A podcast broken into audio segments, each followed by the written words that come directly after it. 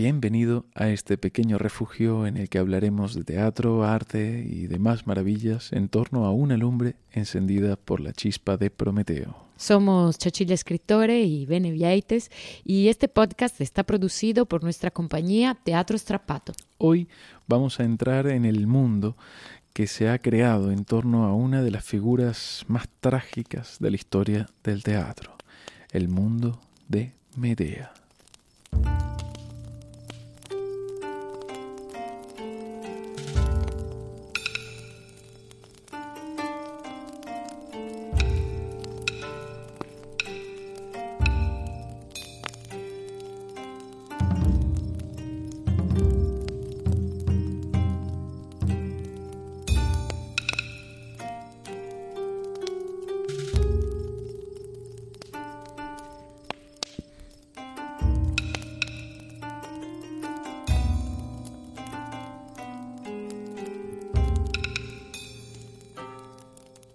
La bruja, la víctima, la culpable, la bondadosa, la maliciosa. Todo eso y mucho más es Medea, un personaje que ha sido llevado infinitas veces al estrado del gran juicio del arte, en el que pues, artistas de, de las diferentes épocas la han juzgado y la han absuelto o sentenciado. Lo verdaderamente fascinante de Medea es que nos obliga a imaginar qué pensaba.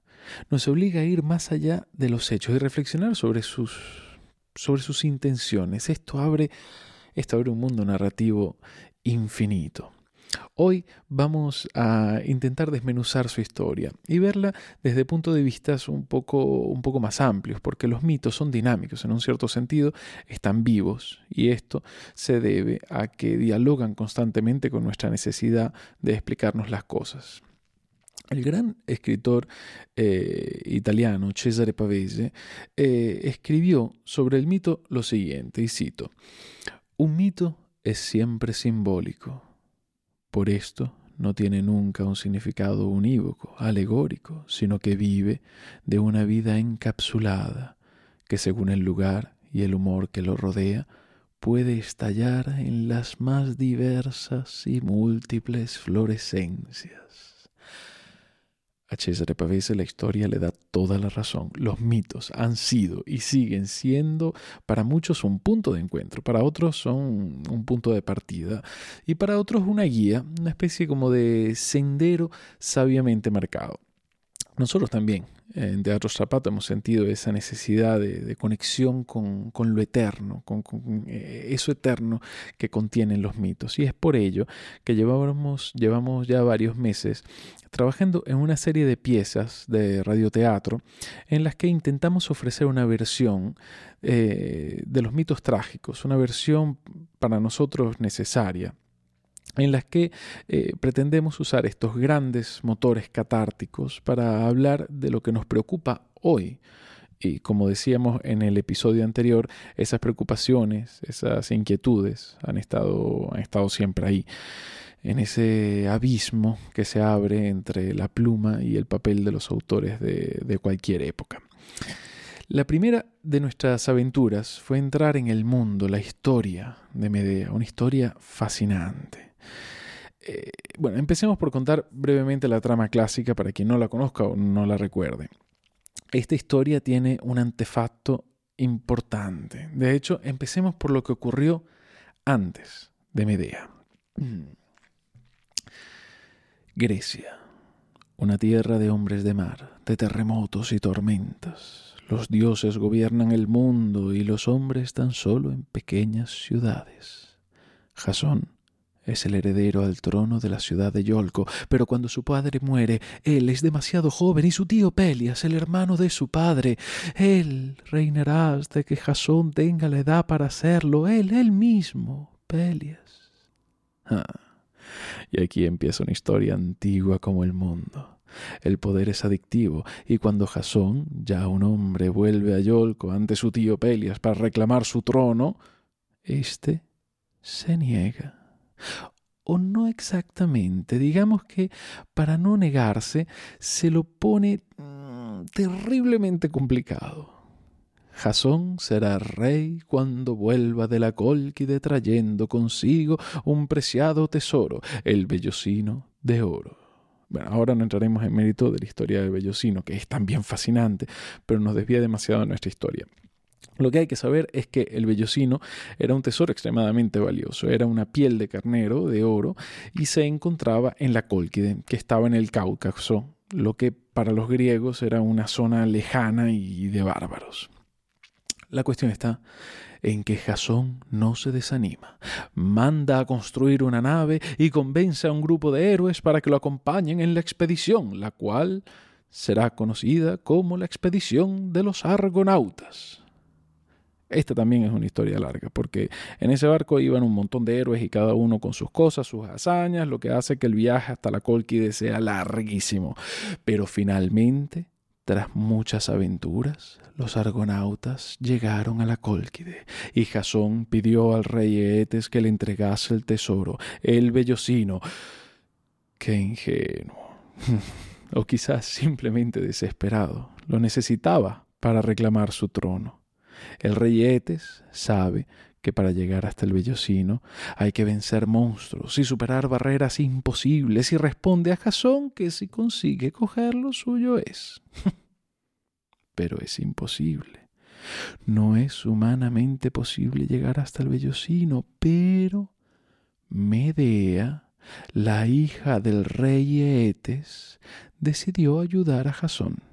Quizá se ha enamorado, quizá desea solo escapar de la cólquide. Por ahora nos conformamos con saber que Medea es maga y tiene poderes que permiten que Jasón robe el vellocino.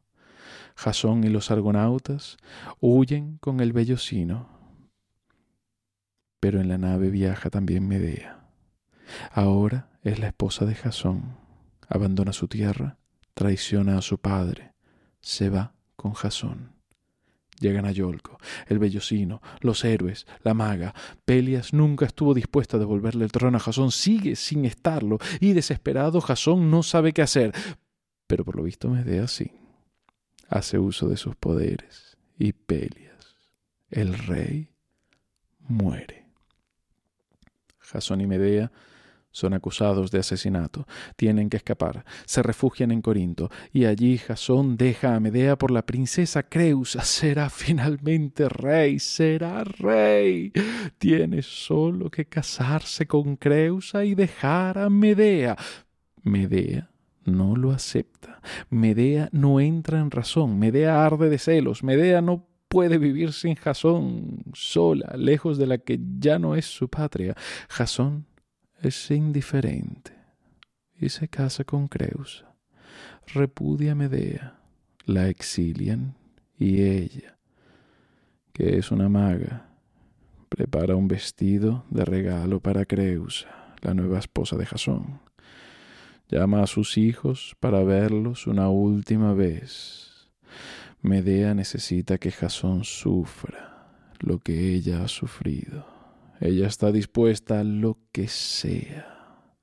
El vestido de Creusa está envenenado. Ella muere. Jasón ama a sus hijos. Los ama con todas sus fuerzas. Medea lo sabe. Jasón ha de sufrir. Medea toma a sus hijos y...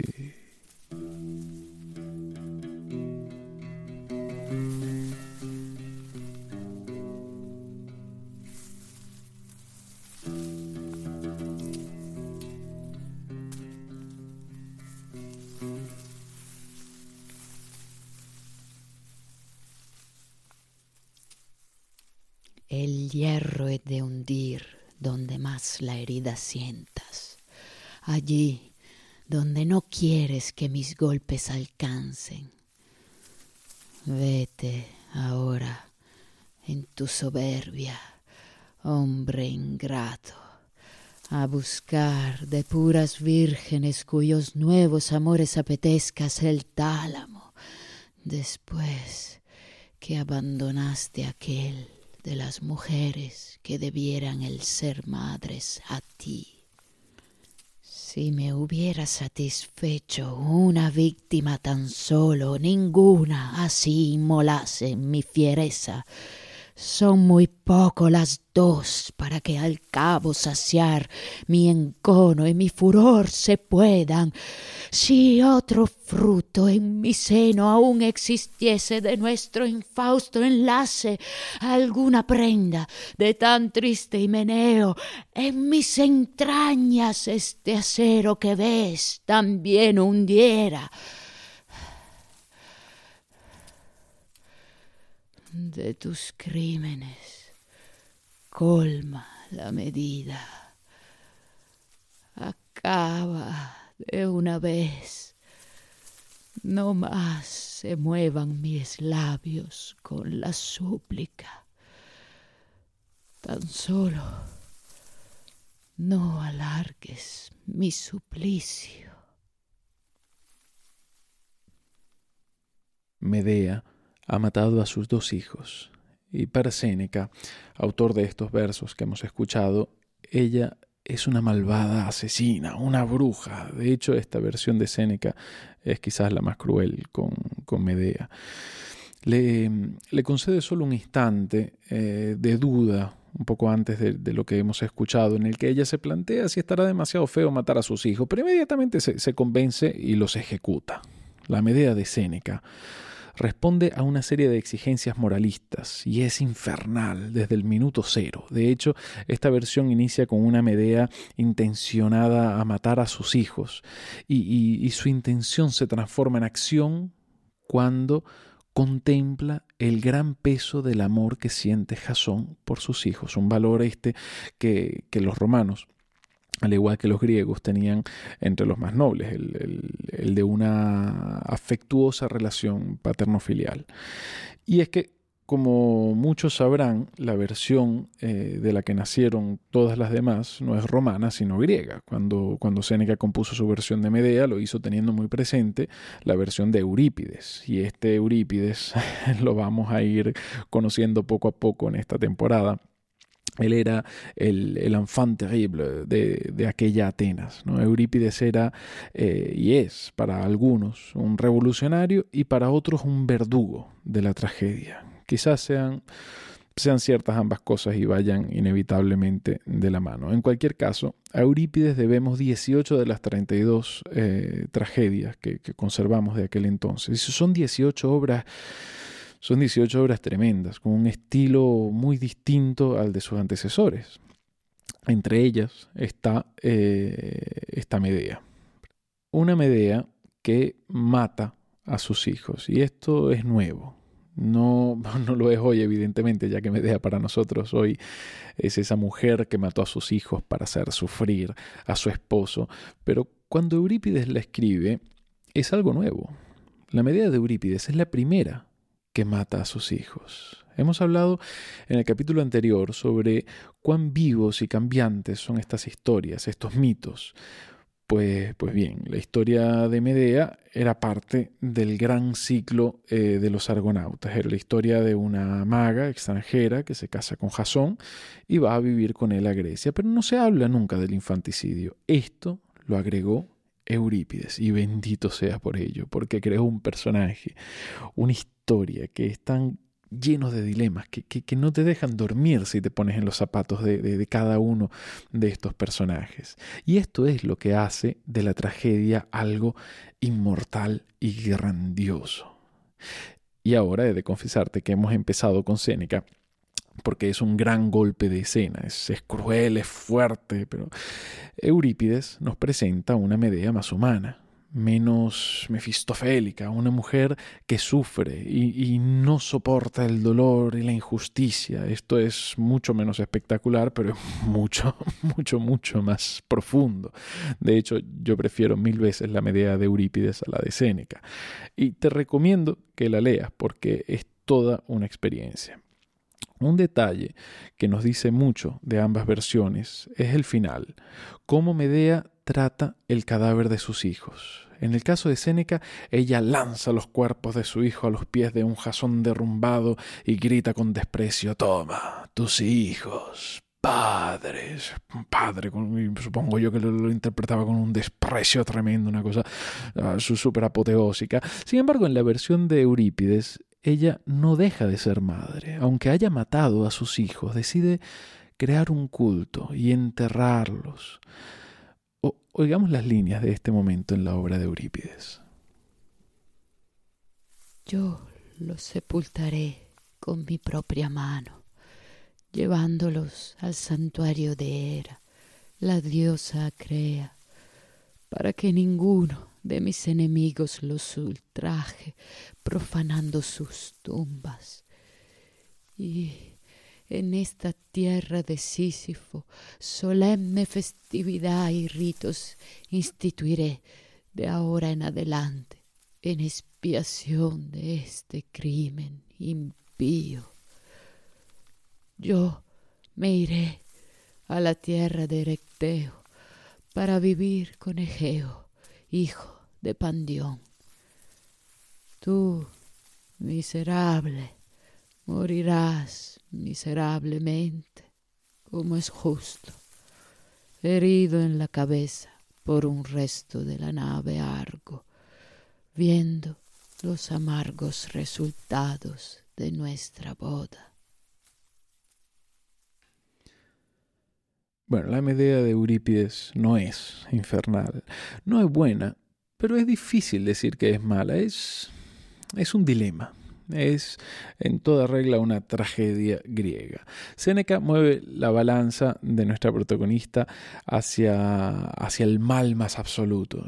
Y, hasta aquí tenemos dos formas de verlo, ambas herencia de los antiguos, pero los tiempos cambian. Y con ellos el foco eh, de los problemas. Ojo, no los problemas que suelen, que suelen parecerse mucho, sino el enfoque que le damos a los problemas. Por eso es hermoso este viaje por las versiones de una misma historia. Los románticos del siglo XIX, por ejemplo, se preocupan un poco más por el mundo interior de Medea. Ponen el foco en los sentimientos de los personajes, los cuales son mucho más complejos, como es de esperarse del romanticismo. A este punto entramos en la zona de grises, que hay entre el bien y el mal. El autor austríaco, Franz Grillparzer, escribió eh, otra de mis versiones favoritas. Nos muestra a una Medea llevada al límite, una mujer que, sufre, una víctima que, termina convirtiéndose en agresor, como, como, si lo hubiese abandonado la humanidad y quedase en ella solo el dolor. Eh, de hecho, en este caso, él dedicó una trilogía de piezas teatrales en las que el personaje va evolucionando desde la llegada de Jasón a la Cólquide, momento en el que ella es una joven enamoradiza, hasta el nefasto desenlace eh, en el que pues el de la muerte eh, de sus hijos ya pues es una cosa completamente inevitable, ¿no? Al menos desde su perspectiva. Una de las cosas más interesantes de esta versión es el énfasis que pone Grill Parza en el, el hecho de que Medea es una extranjera, que desea integrarse, desea ser aceptada por los griegos, los cuales la verán siempre como una extranjera, cosa que es muy, muy humana. Funciona exactamente así. El inmigrante pierde esa identidad de pertenencia y nunca le será devuelta. Y esto eh, te lo digo por experiencia propia. Esta Medea romántica, en el sentido de, de Sturm und Drang, que inicia la obra metafóricamente enterrando su pasado, enterrando sus ropas, el vellocino y todo lo que la relaciona con la Colquide. Esta, esta idea es maravillosa. Es una voluntad de pertenencia a la que le responderán con nada más y nada menos que el destierro. Una cosa tremenda. Bueno, las versiones son son muchísimas, pero me gustaría mencionar a un, par eh, que son muy significativas. Por un lado tenemos a Pasolini en su versión cinematográfica con una Medea interpretada por María Callas, como ya está, él como, como artista contemporáneo, amante de los bajos fondos, eh, se preocupa por mostrar la cara más primitiva de ambas tierras, la Colqui de, Medea y la Grecia de Jasón. Es como si es como si en ese mundo antiguo estuviese viva ya ese alma de suburbios que él supo reflejar también, ¿no? Y la verdad es que te recomiendo que veas la película. Tiene, tiene una estética fascinante y, y aún maravilloso y hermoso Centauro Quirón que nos lleva de la mano como un niño por las historias de la historia y, nos hace reflexionar mucho sobre, sobre la convivencia de la visión mítica real del mundo. Es una película hermosa, la verdad. Pero bueno, hasta aquí tenemos una serie de ejemplos que indagan en las motivaciones de los personajes sin cambiar sustancialmente los hechos. Pero eso no ha satisfecho a algunos autores que ven en la historia una versión injusta y falsa de lo que ocurrió. Y a esto también tenemos derecho, a contar la historia como nos plazca, cambiándola por completo. Y, es precisamente eso lo que hizo eh, la escritora alemana eh, Christa Wolf, eh, una contemporánea de los años 60, cuando escribió, cuando escribió su novela de Medea, que ella salva en un cierto sentido a Medea. Ella viaja en el tiempo con una profunda investigación sobre la, idiosincrasia de aquella sociedad, sobre el, matriarcado en algunas sociedades, el, patriarcado, los intereses políticos y las intrigas de corte, y ve en la Medea de Eurípides una obra de propaganda griega que demoniza a una mujer como chivo expiatorio y decide cambiar la historia. La Medea de Christa Wolf eh, no mata a nadie, absolutamente a nadie. Es una mujer independiente, inteligente y superior a las tretas mezquinas de la corte. Para Wolf, esta mujer no solo hace caer la balanza con el bien a su favor, sino que se convierte en una víctima de un mundo despiadado.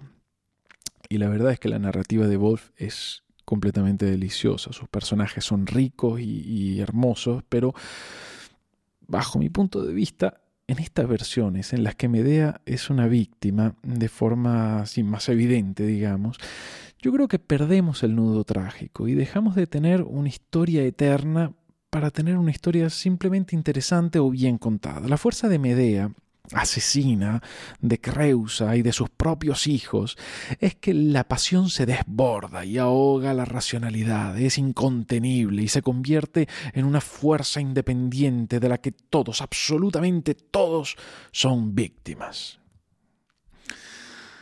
Pero bueno, personalmente creo que todos tienen razón los autores citados y, muchos más mm, son conscientes de un fragmento de verdad y por ello su visión, la de cada uno de ellos, es valiosa.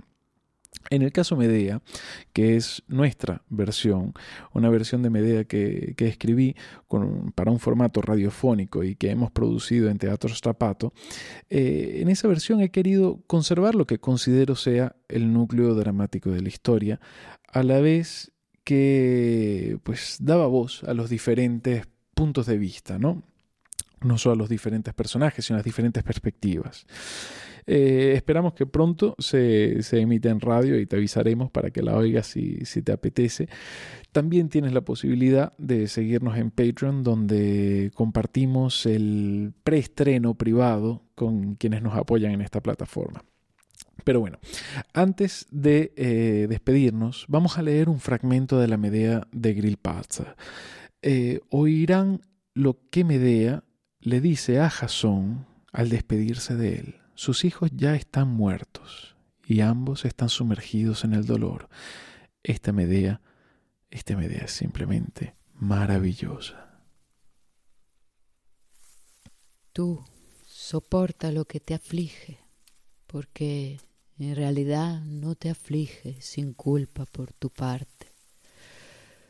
Como tú ahora estás aquí tendido en el mismo suelo, yo también, en aquel tiempo, en la Cólquide, estaba así a tus pies y te rogaba que tuvieses piedad de mí, pero tú no la tuviste.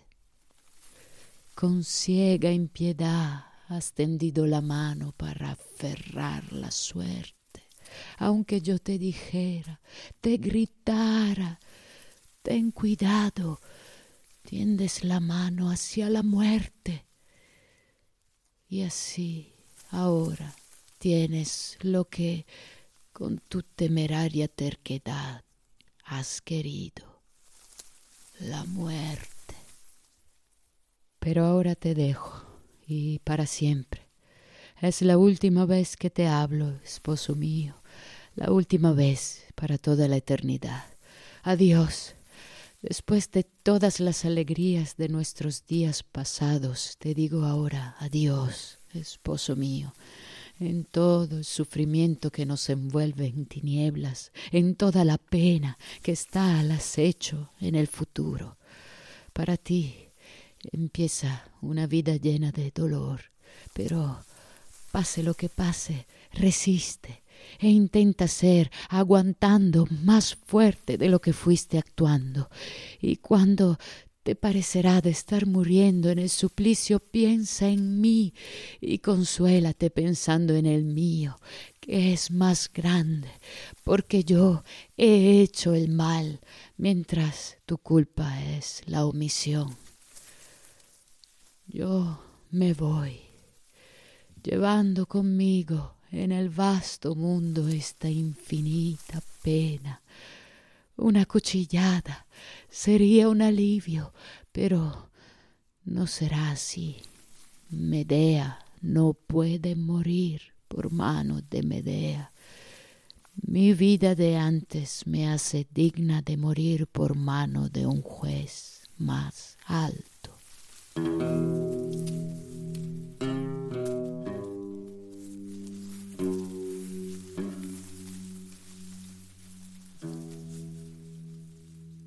La historia de Medea, por desgracia, no es una historia del pasado, mítica e imposible.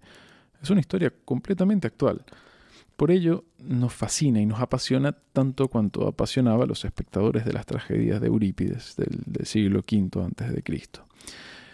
Es un drama doméstico, un drama de exilio y opiniones polarizadas. ¿Qué hay de más actual? Nos encantaría conocer tu opinión y para ello tenemos las redes sociales. Nos puedes ayudar a mantener esta lumbre encendida apoyándonos en Patreon. Somos Teatro Strapato y nos puedes encontrar también en Facebook e Instagram. Esperamos que tu curiosidad te vuelva a traer a la chispa de Prometeo dentro de dos semanas. Trataremos otro de esos dilemas eternos, los puentes y abismos que ha habido, hay y habrá entre ley y justicia. Os deseamos unos días con muchas chispas y fuegos maravillosos.